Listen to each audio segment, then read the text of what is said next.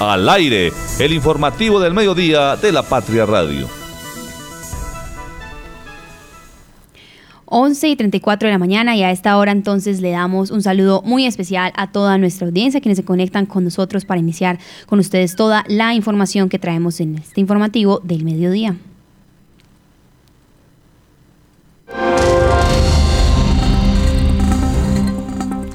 Dairo Moreno, antes del Deportivo Cali el Once Caldas, dijo, en la décima fecha debo romper el récord. El agua en la dorada llega de la mano de bomberos a causa del fenómeno del niño. Petro acusa a Estados Unidos y a Europa de apoyar el lanzamiento de bombas contra los palestinos. Y nuestra invitada de hoy será la gerente de Inficaldas, Amparo Sánchez. Esos son los temas que estaremos desarrollando a lo largo de nuestro informativo y por supuesto el clic en la patria.com con todas las actualizaciones.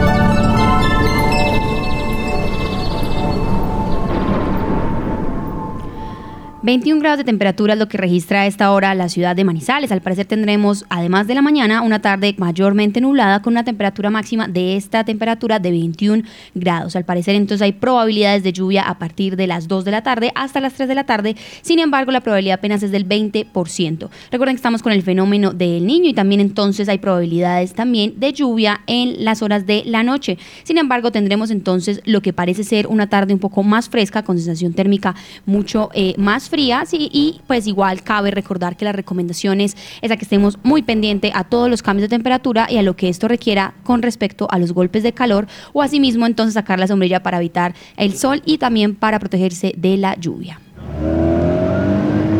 El tráfico a esta hora. 11 y 36 de la mañana y a esta hora les comentamos que por la avenida Kevin Ángel se encuentra despejada casi que en toda su totalidad, pasando también por el sector de la nueva PS, en donde únicamente se registran los detenimientos momentáneos de los semáforos. Asimismo, por el sector de Mall Plaza solamente se presenta una cuadra de tráfico lento y el acceso a la ciudad del norte también se encuentra despejada, así como la obra de los cedros y el ingreso al centro histórico de la ciudad. La vía que comunica a Manizales, Neira, con el municipio del área metropolitana, también se encuentra despejada a esta hora para quienes nos escuchan y cerca también al sector de Puente Olivares y Puertas del Sol, la vía también se encuentra libre en términos de movilidad. Asimismo, entonces revisamos aquí rápidamente lo que es la Avenida Santander. Les comentamos que al parecer hay congestión vehicular en casi la mayoría de la Avenida Santander. Sin embargo, no se están registrando trancones, sino tráfico lento por mucha eh, congestión vehicular. Desde el sector de la Camelia, pasándose incluso por la vertiente que comunica con la Universidad Luis Amigó, el sector de Cable Plaza, la Universidad Católica de Manizales, el Multicentro Estrella, más adelante en el sector del Triángulo, incluso llegando hasta el Hospital Infantil, se están registrando el tráfico lento a esta hora en ambos carriles de la Avenida Santander. Ya después del sector del Hospital Infantil, la vía Santander también se despeja. Asimismo, entonces, por la vía panamericana, les comentamos a nuestros oyentes que desde el estadio Palo Grande, también desde el estadio Palo Grande se encuentra despejada la vía para las personas que se dirigen hacia el centro. Asimismo, entonces, les comentamos a las personas que justamente por el sector del colegio El Rabasco también se están presentando trancones en esta avenida. Y por el sector de Confa y el sector del Hospital Universitario de Caldas también hay trancones en ambos carriles en dirección al centro y de regreso hacia el estadio. Sin embargo, ya después de este sector, la vía para se, eh, la avenida paralela se regula en términos de movilidad.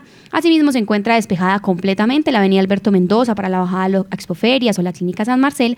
Y también les comentamos entonces a quienes nos escuchan que la vía... Eh, la vía también panamericana a esta hora también se encuentra despejada y libre en términos de movilidad. A esta hora entonces únicamente el trancón se viene presentando es en el ingreso al municipio de Villa María, del área metropolitana de Villa María y también este trancón al parecer se alarga para el ingreso hacia los cámbulos y una cuadra después de la terminal de transportes. De hecho, a esta hora, 11 y 38 de la mañana, el trancón se está presentando es después de la terminal de transporte justamente por esta nueva construcción de este nuevo conjunto residencial Reserva Campestre, justamente en el carril que se dirige hacia la terminal. Recordemos que allí también se estaban presentando estos trancones momentáneos. A esta hora ya son cuatro las cuadras detenidas y dos de tráfico lento para llegar a la terminal de transportes.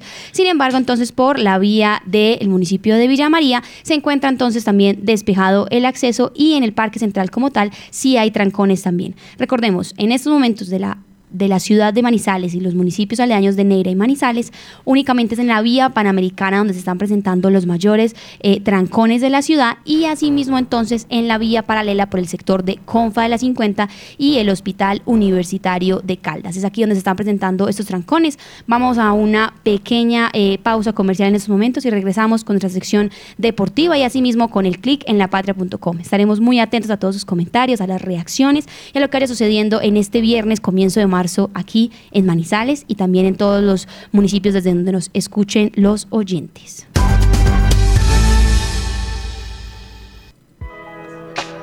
Cotraman una empresa al servicio del Oriente. Comprar o vender tu carro nunca había sido tan fácil. Feria del Usado, este sábado 2 y domingo 3 de marzo en Expoferias. Organiza la patria. Entrada gratuita. Si deseas vender tu vehículo, escríbenos a la línea única de WhatsApp La Patria 320-727-3645, opción 5, publicidad. Y haz parte de esta gran feria. Recoge del piso lo que tu perro hizo. Vigilado Superservicios. ¿Sabes qué sucede con el deporte, la economía, la política, el entretenimiento de Manizales, Caldas y el país? Suscríbete a La Patria Impresa tres meses por solo 92 mil pesos o a La Patria Digital por un año por solo 89 mil pesos. Y entérate de todo lo que pasa dentro y fuera de tu ciudad con La Patria, el periódico de casa. Informes 893-2880. El informativo del mediodía.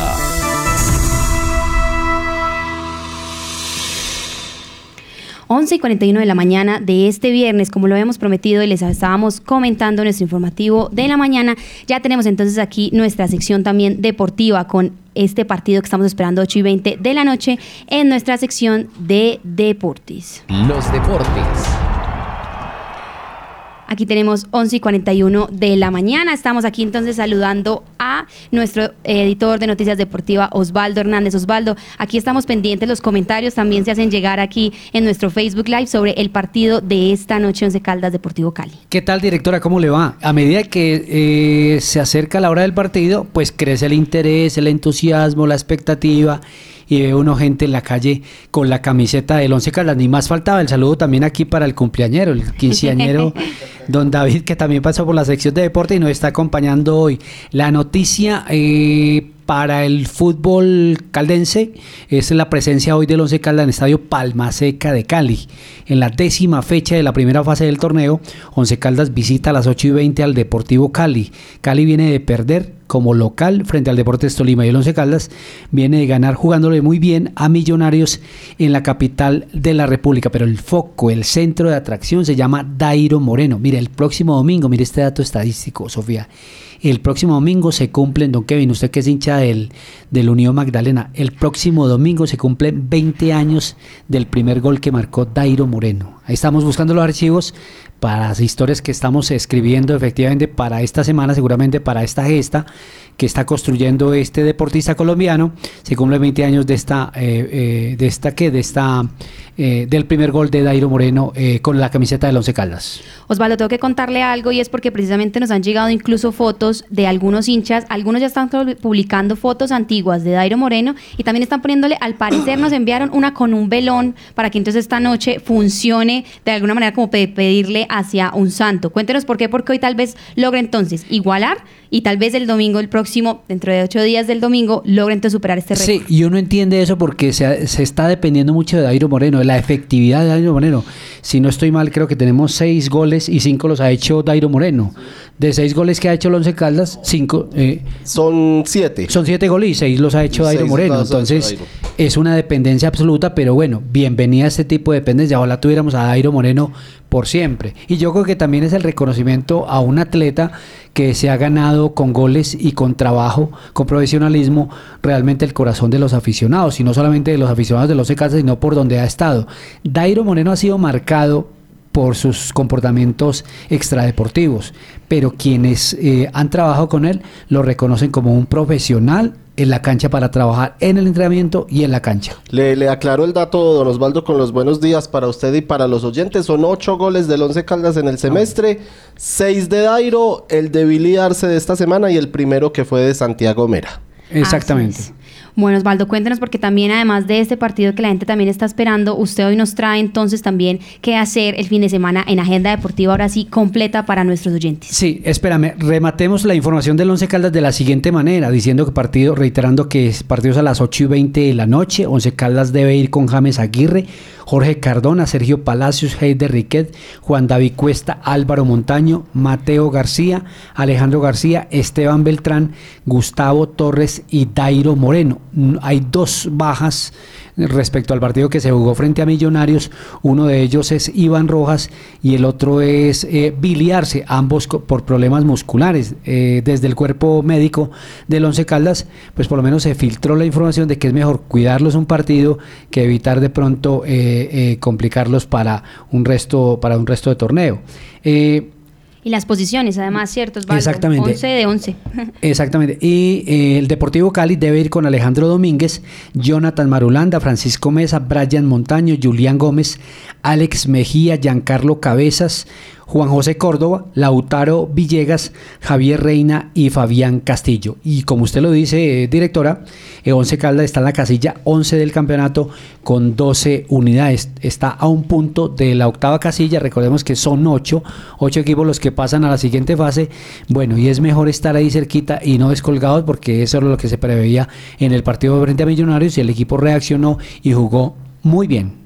Así es, Osvaldo. Ahora sí, entonces nos vamos con viernes. Se acaba la semana, pero comienza marzo y además comienzan entonces la agenda también deportiva con muchos eventos que usted nos estaba adelantando esta mañana en el informativo. Exactamente, esta mañana les contábamos que hay, hay varias actividades deportivas. Mire, el domingo a las 7 de la mañana la Avenida Santander va a estar llena de atletas. 1.300 de ellos van a competir a la carrera eh, atlética de la mujer. Son dos distancias. 5K y 10K. Despuésito, hora y media, va a estar el desfile de los campeonatos de fútbol de la Liga Caldense de este deporte. Por el paso, se había programado la salida desde el cable, pero por el paso de la carrera atlética se recortó y simplemente va a ser en la unidad deportiva con entrada por la puerta de maratón del Estadio Palo Grande hacia la pista atlética y terminan ahí en el Estadio Palo Grande. Más tarde, a la una y a las 3 de la tarde, se van a disputar las eh, semifinales del torneo de la Baja Suiza, que es uno de los torneos metropolitanos que empieza a final de año y que, y que empieza a final de año y, y, termina a comienzo de año. Ya terminó Reyes Magos de Aranjuez, ya terminó la Asunción y ahora el turno le corresponde a la Baja Suiza, que vamos a tener el próximo domingo los finalistas del campeonato. El próximo domingo eh, la vía que comunica entre Letras, el 8 y el Parque Nacional Natural de los Nevados, digamos que va a tener un control, no va a haber cierre de vías, pero sí de alguna manera un tráfico controlado porque sube por la otra vía, por la vía Murillo, un reto que se llama Líbano Murillo eh, Parque Los Nevados Letras, que de alguna manera es muy recreativo, pero lleva, anuncian 1900 deportistas, 1900 ciclistas. En esto hay que poner mucho cuidado, si no está escuchando, si usted que practica deporte, para que esos esfuerzos extremos, recordemos que hace dos años en un reto de estos parecido, pero de Mariquita Letras, ya hubo dos muertos por el tema de infarto, por lo menos eh, murieron en carretera.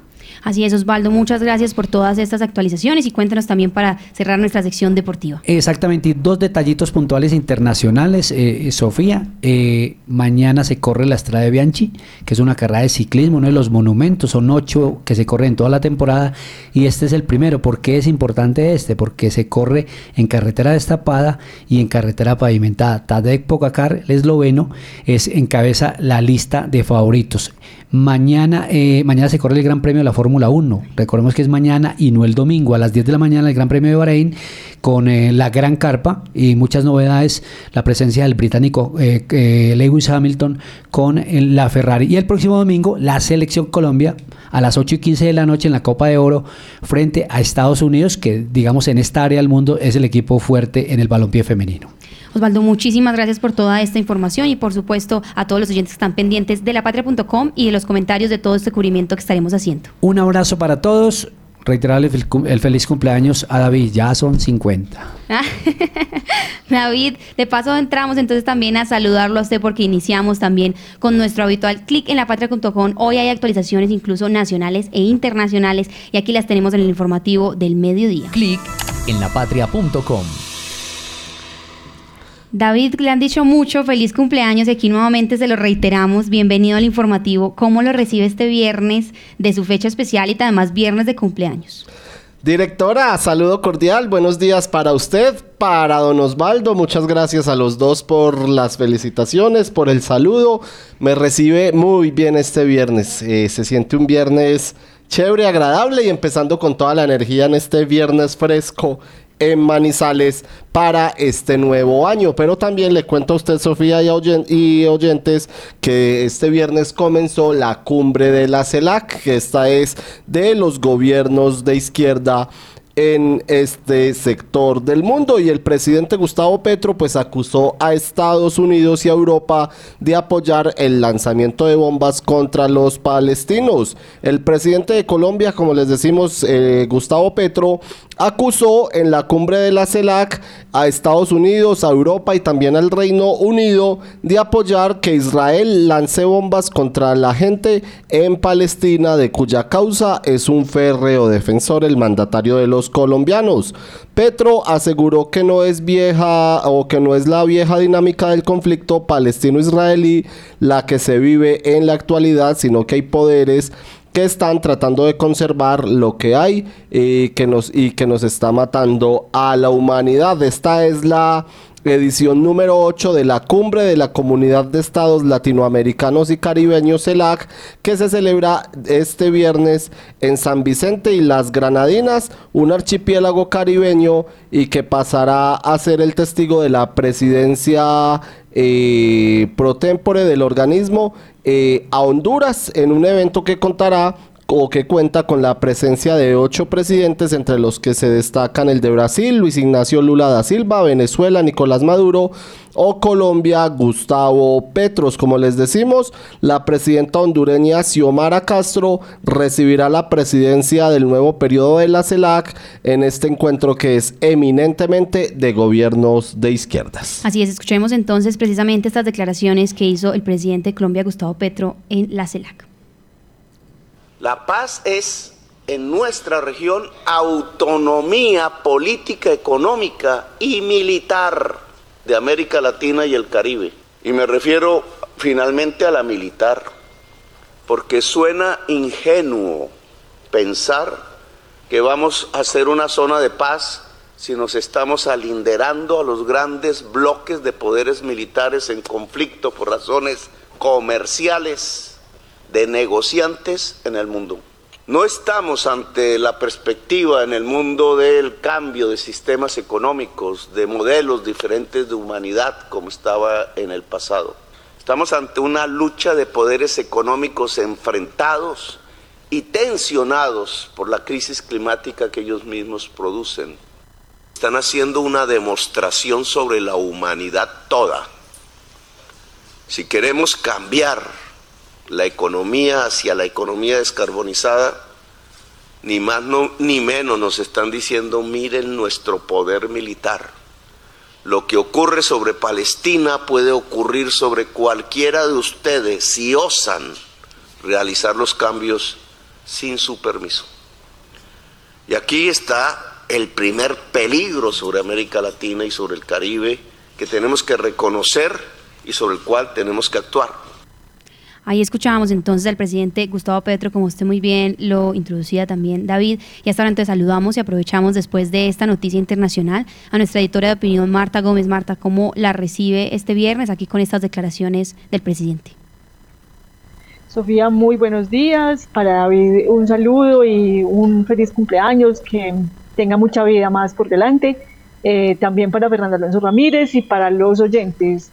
Eh, pues Sofía, el presidente sí hace ese tipo de eh, argumentaciones fuera del país, pero uno a uno le quedan muchísimas dudas porque sus ministros parecen hablar como en otro idioma. Uno escuchando al eh, presidente de Ecopetrol hoy en la mañana que lo tuvieron algunos medios eh, nacionales, pues parece que los discursos son otros, alejados de todos estos temas de defensa ambiental, de, sentir que el mundo y se va a acabar eh, porque si seguimos eh, con estas economías tan carbonizadas, pues eh, vamos a tener el riesgo, riesgos para la humanidad pero los ministros y los presidentes y los gerentes de las entidades nacionales parece que están en otra tónica. Entonces uno no entiende como estas cosas, Sofía, que mientras el presidente mm, se mm, eh, destaca y quiere eh, liderar y, postularse como un líder mundial en defensa, en estas defensas ambientales, aquí lo que esté pasando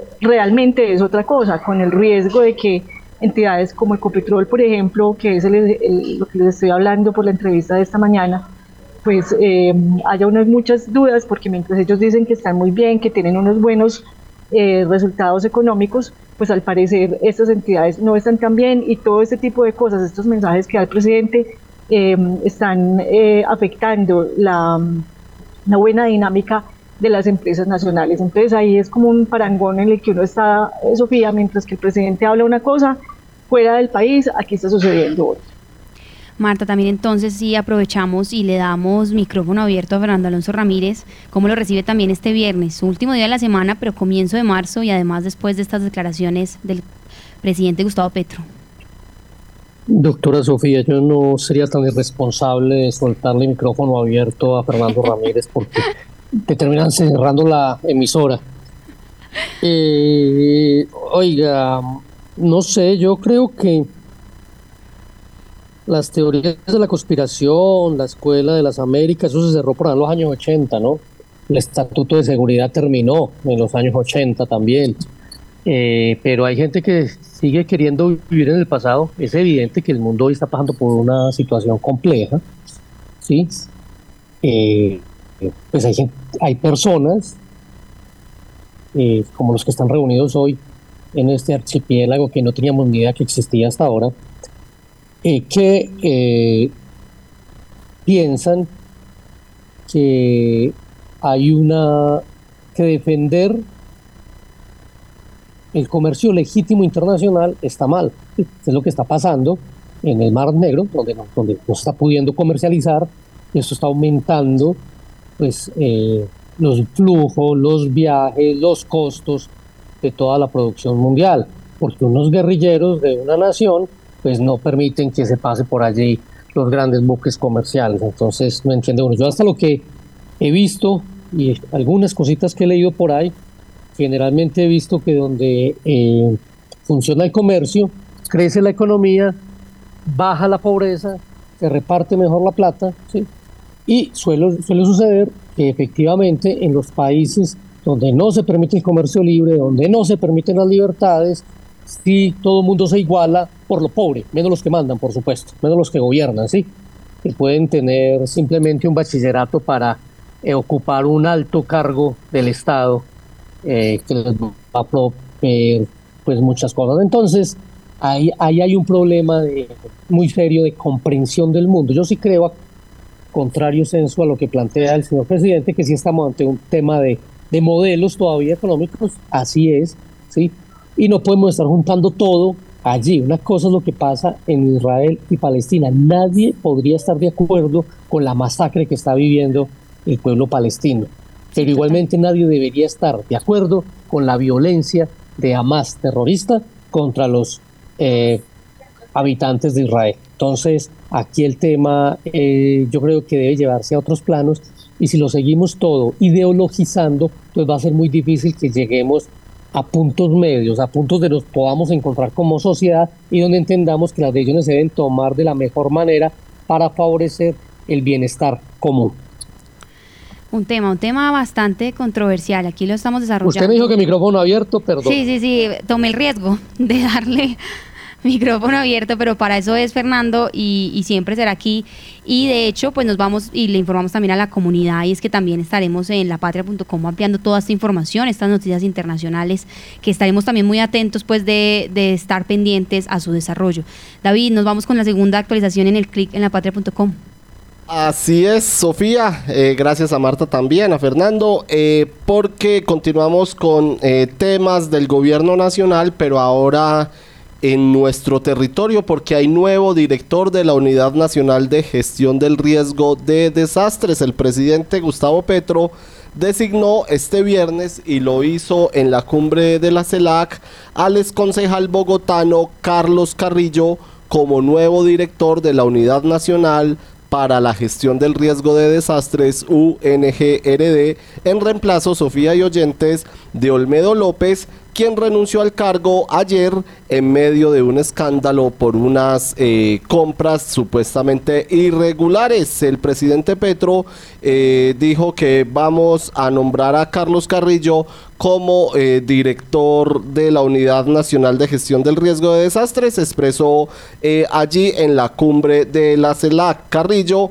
es diseñador industrial y profesor universitario que fue concejal entre el 2020 y el 2023 en Bogotá y asumirá el cargo que López dejó vacante ayer eh, tras su renuncia irrevocable por los cuestionamientos que enfrenta por la compra que hizo la entidad de 40 carro tanques para atender emergencias en el departamento de La Guajira. Y está entonces Sofía, el nuevo director de la Unidad Nacional de Gestión del Riesgo de Desastres. Y pues Marta lo conoce muy bien, a ver si le presta atención a su pía.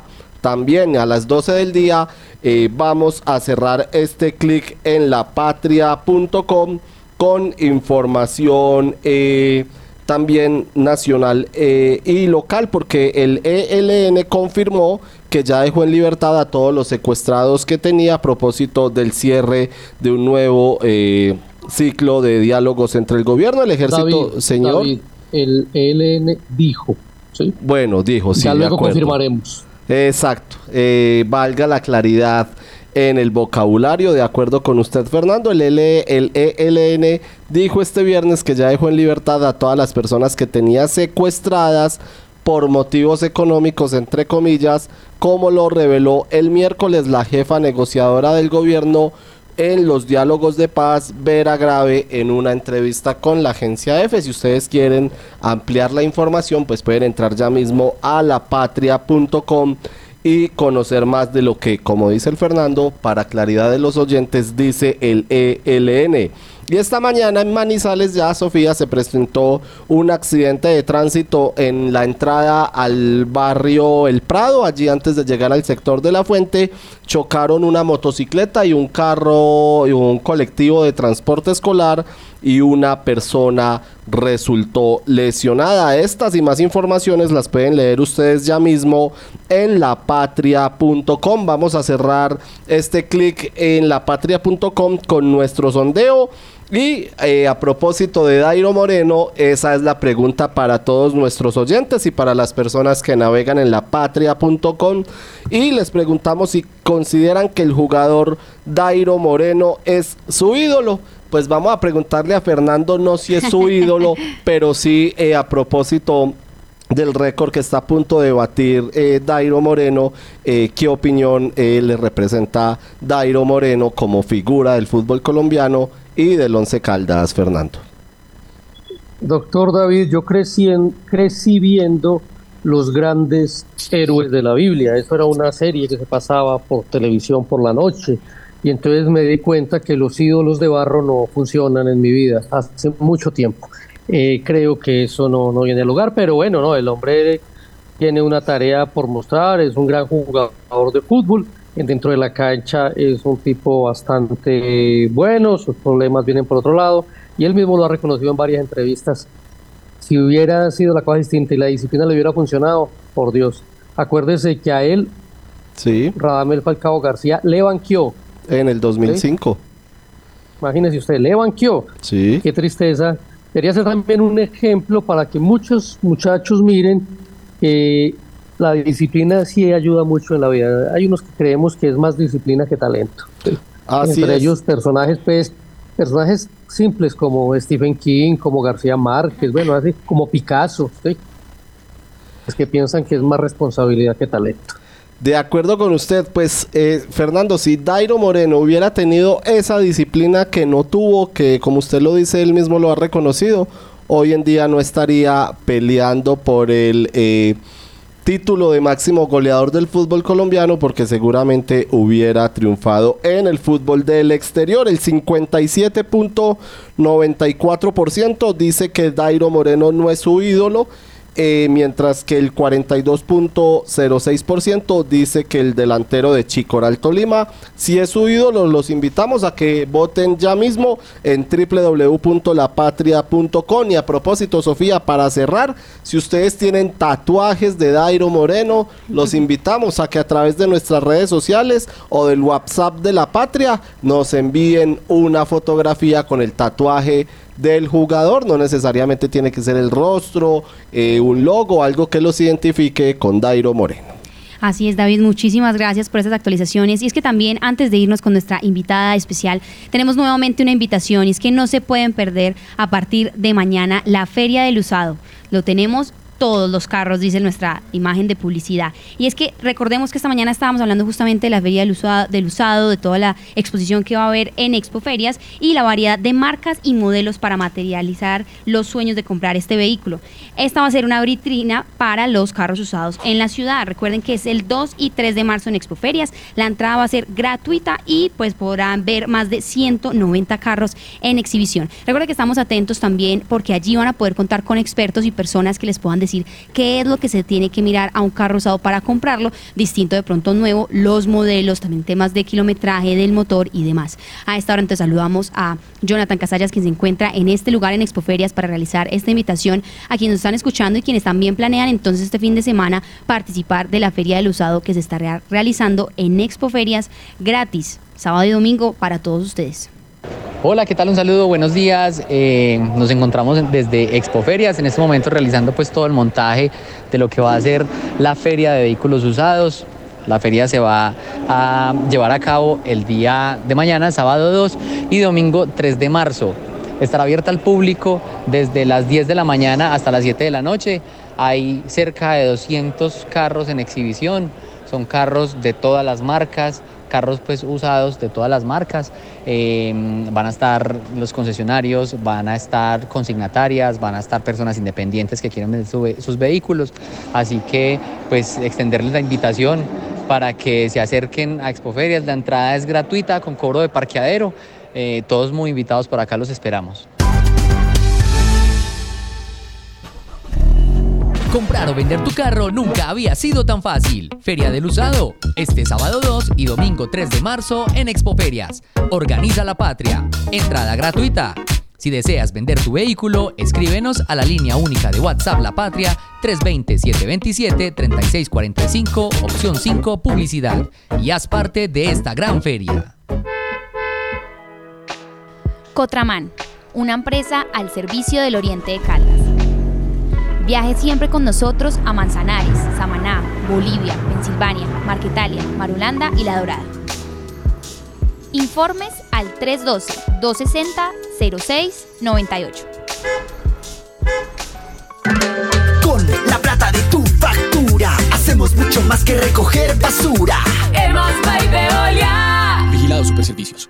¿Sabes qué sucede con el deporte, la economía, la política, el entretenimiento de Manizales, Caldas y el país? Suscríbete a La Patria Impresa tres meses por solo 92 mil pesos o a La Patria Digital por un año por solo 89 mil pesos. Y entérate de todo lo que pasa dentro y fuera de tu ciudad con La Patria, el periódico de casa.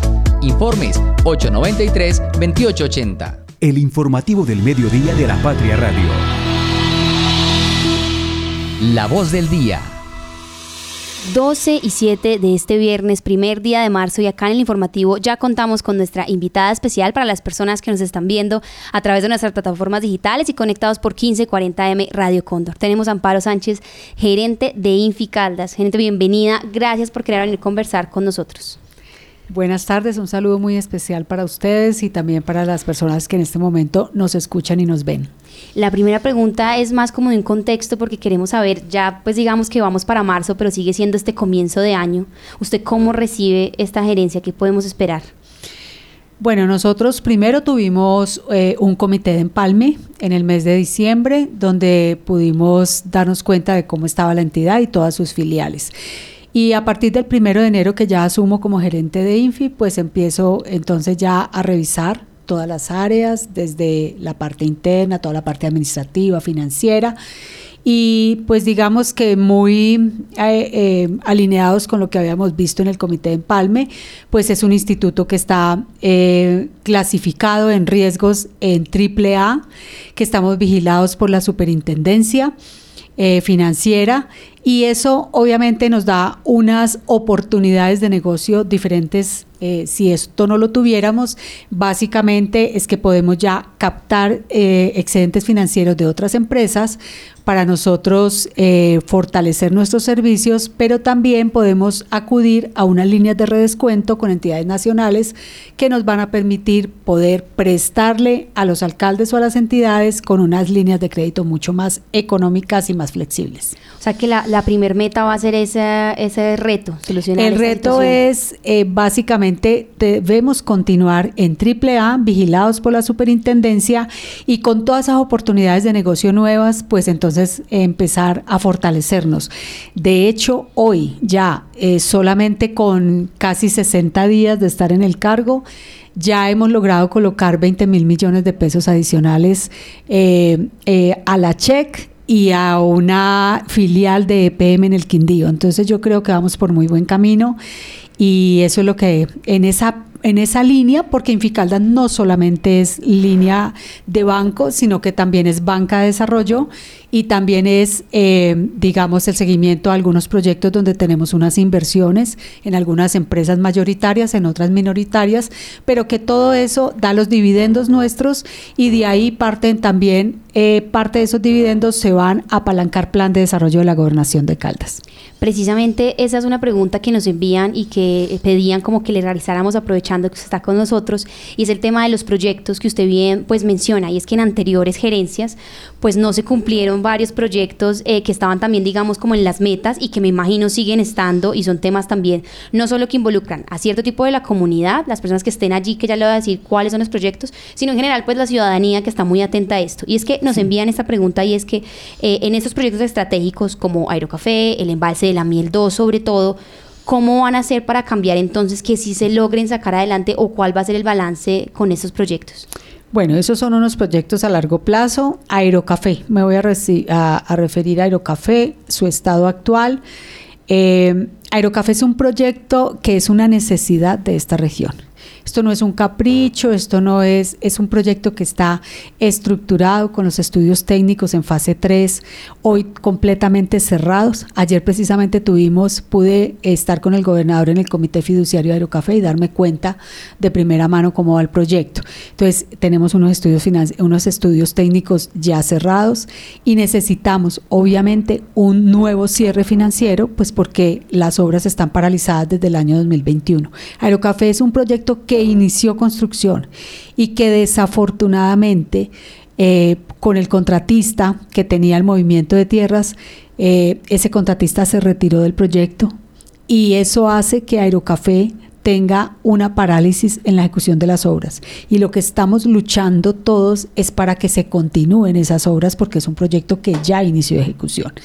Entonces, para poder reiniciar, pues tenemos que cerrar ciertos temas, pero adicionalmente el más importante es el tema de los recursos. Estamos haciendo todas las gestiones ante el gobierno nacional para poder cerrar eso que nos falta y poder continuar el proyecto. Está en una meta de de inclusive están incluidos en el plan de desarrollo estos proyectos precisamente para poder darles continuidad en la gestión, en la promoción y en la difusión para lograr sacarlos adelante. En cuanto a Miel 2, Miel 2 hoy está buscando el socio estratégico para poderlo también implementar, pero sí nos encontramos con un grave problema en Miel 2 y es que la comunidad del Oriente de Caldas, el movimiento ambiental campesino del Oriente de Caldas, está opuesto al proyecto y esa es una de las tareas que tenemos en esta administración.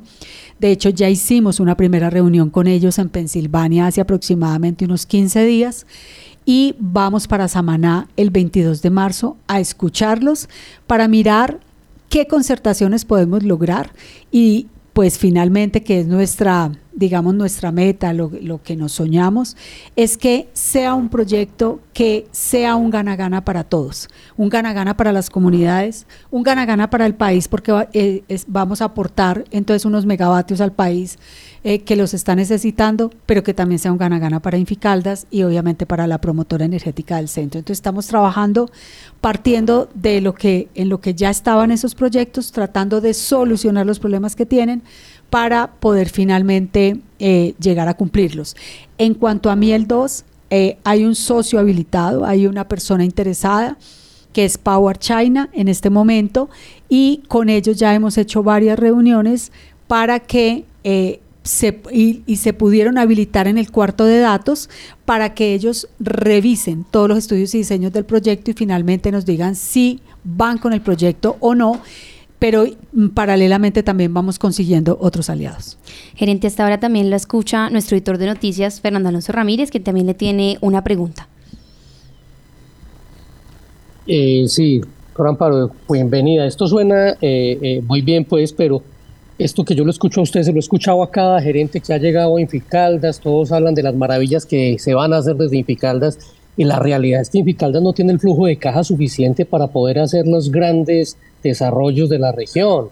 Eh, y pues no sé si ya se canceló la multa por el millón de dólares que se tuvo que pagar precisamente porque Miel 2 no estaba a tiempo. Y si el hecho de que todavía no arranque eso, nos podemos ver abocados a una nueva sanción. Sería como bueno eh, saber un poco en qué va esa historia. Bueno, realmente es que nosotros, eh, usted me dice, Inficaldas no tiene los recursos para hacerlos. Claro, nosotros no tenemos los recursos para hacerlo. Aerocafé es un proyecto que hay que financiarlo con plata del gobierno nacional. Y así sea, con una alianza público-privada, eh, debemos entender que estos proyectos generalmente van con aportes del gobierno eh, que van a cubrir unas vigencias futuras en el tiempo. O sea, bien sea que se hagan por obra pública, por alianza público-privada, vamos a necesitar eh, la concurrencia del gobierno nacional para llevarlo adelante. Entonces, no es un proyecto solo de Inficaldas. Aquí aportamos muchos. Aquí aporta la gobernación. En el proyecto Aerocafé hay aportes del gobierno nacional. Eh, a través del Ministerio de Hacienda y a través del Aerocivil. Tiene aportes del gobierno departamental, del de la gobernación de Caldas, tiene aportes del municipio de Manizales y tiene aportes de Infimanizales, o sea, es una bolsa conjunta y también es una gestión conjunta que llevamos a cabo todos para sacarlo adelante. En cuanto a Miel 2, eh, en este momento el proyecto está en la consecución de ese socio estratégico, así lo encuentro yo hoy. Eh, y eso es lo que tenemos que seguir luchando para que el proyecto salga adelante y solucionar los problemas que tenga, desde lo técnico, desde lo ambiental, desde la consecución de ese socio estratégico. Entonces, eh, eh, son proyectos a largo plazo, eso es lo que yo me encuentro, ese es el reto mío como gerente de Inficaldas, continuar eh, en todas estas, gestiones para tratar de materializar esos proyectos, al menos su cierre financiero y su estructuración para poderlo sacar adelante. Gerente, asimismo la escucha también nuestra eh, editora de opinión, Marta Gómez, quien también va a aprovechar para preguntarle. Gerente, buenas tardes. Eh, yo quiero preguntarle que mm, por Indicaldas, como promotora de desarrollo, creo ya hace varios años una empresa que es Promueve Más pero que ha sido fuertemente criticada, igual que la creación de ideas más en Manizales, que ya está ahí en proceso de liquidación. Pero entonces, ¿qué va a pasar con Promueve Más en el departamento de Caldas? ¿Lo van a continuar, lo piensa continuar esta administración del gobernador Henry Gutiérrez? ¿O definitivamente ahí habrá cambios, toda vez que lo que está pidiendo la gente es más eh, atención a las vías, más proyectos viales, que es a lo que se ha dedicado eh, más exactamente Promueve Más? Bueno, con Promueve Más tenemos un reto grande. Es una empresa pues que obviamente se creó en la administración pasada, que tiene más o menos unos tres años. Eh, y con esa empresa eh, hoy está dedicada y se ha dedicado a la administración de la maquinaria amarilla, proyecto que de hecho eh, me correspondió a mí estructurar cuando fui secretaria de infraestructura en el 2008 y que es un proyecto, un programa que ha tenido continuidad y que ha permitido eh, hacerle mantenimiento a estas vías de una manera más adecuada. Promueve más, eh, se crea precisamente para cumplir algo que nos, eh, mm, nos autorizó la Asamblea cuando, fue cre cuando se autorizó el programa de combos de maquinaria era que la gobernación a través del leasing obtenía esa maquinaria, la, la alquilaba con opción de compra, pero el proceso de administración y operación de la maquinaria había que sacarla de la gobernación de Caldas para que no se volviera otra vez el obras públicas que tuvimos en el pasado. Entonces, eh, eso lo arrancamos en el año 2008 con Gensa. Gensa en ese momento era capaz eh, y tenía eh, la autorización del Gobierno Nacional para hacer obras de infraestructura. Entonces nos apoyamos en Gensa y así empezó el programa. Luego nos fuimos a Belén de Umbría porque era la única empresa, pues digamos, del eje cafetero que podía tener en su objeto social ese manejo de combos. Luego la gobernación de Caldas, creo yo, en un objetivo eh, misional bien importante, crea una empresa dentro del departamento de Caldas para que el empleo, los impuestos y todo lo que genera la creación de un tipo de empresas de estas, pues se quede en el departamento y, eso es lo que hace con Promueve Más. Promueve Más hoy está dedicado a administrar los combos de maquinaria de la gobernación de Caldas, pero Promueve Más tiene un objeto social mucho más amplio y ese objeto social le va a permitir conseguir otros, otras líneas de negocio eh, dentro del eje cafetero, entre el departamento de Caldas y a nivel nacional que lo vuelvan autosostenible. Hoy Promueve Más está dando una pequeña utilidad, es decir, es autosostenible y da una pequeña utilidad que nosotros queremos reinvertir en la empresa para que siga creciendo y tenemos muchas ideas con, Promueve Más y nos vamos a dar el tiempo para revisar cómo es su evolución, es decir, un ascenso positivo hacia la sostenibilidad de la empresa, con transparencia, eh, haciendo un trabajo muy bien hecho. Yo tengo mucha experiencia en el tema de manejo de combos de maquinaria y quiero entonces seguirle aportando esa experiencia, ese conocimiento para que promueve cada día, cada día, haga mejor su trabajo y nosotros tengamos mejores rendimientos con mucha transparencia. Les quiero contar, le conté al ministro de Transporte sobre este sobre esta empresa y sobre lo que se ha hecho con los combos de maquinaria en el departamento de Caldas y me ha ofrecido un espacio en el ministerio con sus mesas, eh, con unas mesas técnicas para plantear el programa de combos, el esquema que tenemos con Promueve Más y mirar cómo podemos ayudar a la ejecución de programas del gobierno nacional eh, con toda la experiencia que tiene Caldas en este sentido. Gerente Sofía, sí, adelante. Me permite una, una última pregunta para la gerente. Eh, no, yo quiero preguntarle sobre su participación ahí en el gobierno nacional, ahora que usted lo menciona, este ofrecimiento que le están haciendo para contar sobre los combos de maquinaria como experiencia para replicar. Pero eh, usted militó en el Partido Conservador, ¿cómo ha sido desde esa militancia que usted tuvo entrar a gestionar en un gobierno eh, completamente contrario a estas líneas políticas? Eh, ¿Cómo le ha ido? ¿Qué, qué, qué, qué es lo que se busca ahí con eh, esa cercanía del eh, gobierno del de Henry Gutiérrez con el de Gustavo Petro. Eh, bueno, yo creo, mire, yo he trabajado en gobiernos de todo, de todo, de todas las clases políticas. He trabajado con gobiernos liberales, he trabajado con gobiernos conservadores. Hoy tenemos un gobierno progresista que, este, que tenemos que reconocerlo, él es el presidente de la República y hoy trabajaré como lo he hecho siempre con los ministros que estén, con los directores de, los institutos que tengamos que trabajar, porque a nosotros lo que nos interesa es Caldas y nos interesa la comunidad de Caldas, crecer. Hoy estamos en este escenario, el doctor Henry tiene una buena relación con el gobierno, tiene puertas abiertas y eso lo tenemos que aprovechar por el bien de las comunidades. Yo creo que aquí no es un tema de tinte político, donde he estado eh, si bien en algunos puestos he ingresado como una cuota eh, política dentro de un gabinete, pero cuando estoy en los puestos eh, lo que hago es trabajar con las personas, los funcionarios que están en los cargos, con proyectos bien estructurados que podamos sacar adelante. Gente, muchísimas gracias por acompañarnos. El tiempo en radio siempre es muy muy corto y rápido, pero no sé si quiera decir como unas últimas palabras a quienes la están escuchando en este momento y viendo a través de las plataformas. Eh, muchas gracias. Eh, mire, yo quisiera contarles que Inficaldas adicionalmente a esto tiene una banca de desarrollo. Nosotros queremos posicionarnos como la verdadera banca de desarrollo del departamento de Caldas para ayudarle a los alcaldes y para contribuir a que el plan de desarrollo se cumpla. Eh, soy, también hago parte de ASOINFIS, que es la Asociación Nacional de, de, Infis del país, y ahí estamos compartiendo entre todos los Infis para apoyarnos unos a otros y poder sacar líneas de negocios que favorezcan sobre todo que logremos eh, que los gobernadores puedan hacer su plan de desarrollo completo, que podamos generar esos recursos de inversión que todos necesitan con unas líneas de crédito mucho más económicas. Y no puedo dejar de lado un proyecto muy especial que es el CLAO, que es el Centro Logístico Agroindustrial de Occidente. Eso lo que hace es generarle valor a nuestro territorio, a la gente, a los empresarios y a los inversionistas, para que realmente podamos aprovechar las conexiones viales que están pasando por nuestro departamento. Y me refiero a Pacífico 3, que son las vías que están conectando al norte del país con Buenaventura y que nos están pasando por el norte, el occidente y la zona centro-sur del departamento.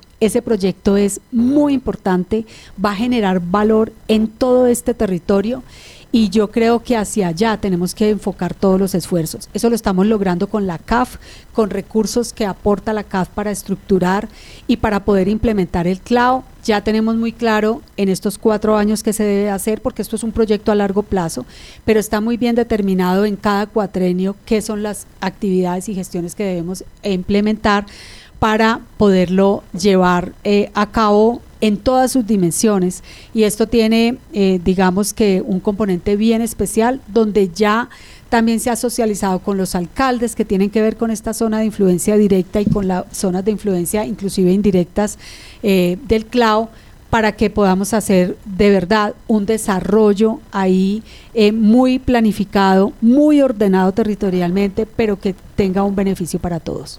Muchísimas gracias por acompañarnos. A esta hora ya se nos acaba pues nuestro espacio de entrevista, pero le agradecemos siempre el micrófono abierto para discutir de estos temas del departamento también.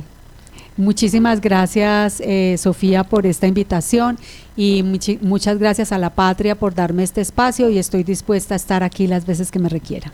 12 y 25 y a esta hora nos vamos entonces con nuestra habitual sección de Hablemos de Libros con Fernando Alonso Ramírez. Hablemos de Libros. Eh, Fernando, cuéntenos porque acá lo estamos escuchando. Volvimos con Hablemos de Libros que nos trae hoy para la audiencia. Bueno, eh, usted ha escuchado hablar, querida Sofía, de Moisés Naim. ¿Moisés qué? Naim. No, nada, cuénteme. Bueno, es un personaje que escribió un libro hace un año, un par de años más bien ya, que tiene que ver con lo que él denomina la pérdida de democracia en las 3P, ¿no? el populismo, la posverdad, y se me olvidó la otra, bueno, pero que tiene que ver con el tema de cómo está cambiando el mundo y cómo está cambiando la manera de comunicarse la gente, ¿cierto? Pero él realmente es conocido porque tiene un programa muy, en CNN en español donde como que cuenta cosas para tratar de dilucidar el mundo, ¿sí? Eh, tratar de anticiparse a los fenómenos.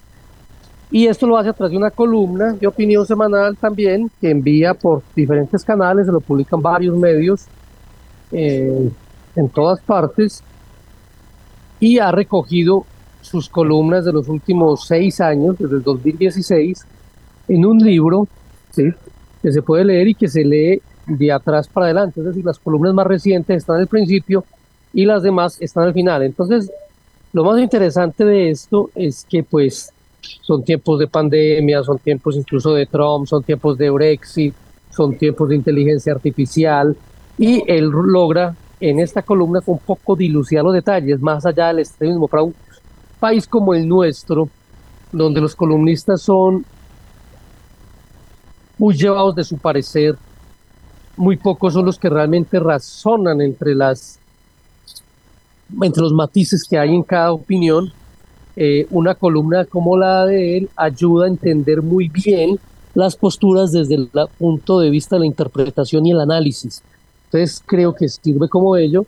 Este libro eh, ha sido, eh, pues yo ya tenía uno previo sobre este tema, pero ahora él lo publica con cuántas historias, porque por aquí tenía el dato anotado,